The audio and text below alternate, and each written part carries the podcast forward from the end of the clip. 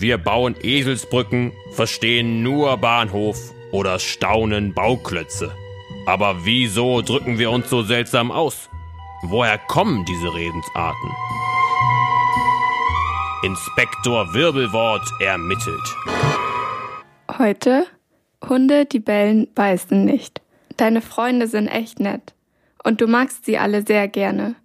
Nur mit Max hast du hin und wieder Schwierigkeiten. Er prahlt viel und regt sich schnell auf. Manchmal hast du sogar ein bisschen Angst vor ihm.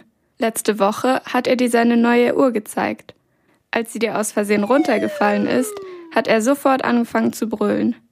Dass ihr keine Freunde mehr seid, wenn seiner Uhr was passiert. Einer deiner Freunde hat dazu gesagt, Hunde, die bellen, beißen nicht.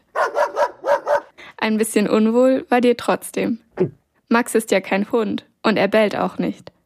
Was hat also das eine mit dem anderen zu tun? Manchmal sagen Menschen, Hunde, die bellen, beißen nicht. Damit meinen sie, dass jemand, der sehr aggressiv ist, seine Drohungen normalerweise nicht in die Tat umsetzt. So wie Hunde mit ihrem Bellen ihren Gegner eher beeindrucken wollen, als ihm weh zu tun. Aber so ganz stimmt das nicht.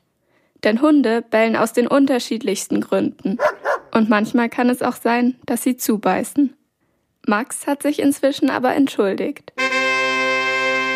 Wegen ihm musst du dir also keine Sorgen mehr machen. Inspektor Wirbelwort ermittelt. Auch dein Sprichwort. Schick uns eine Redensart, der er auf den Grund gehen soll, an radio@feuerwerk.de.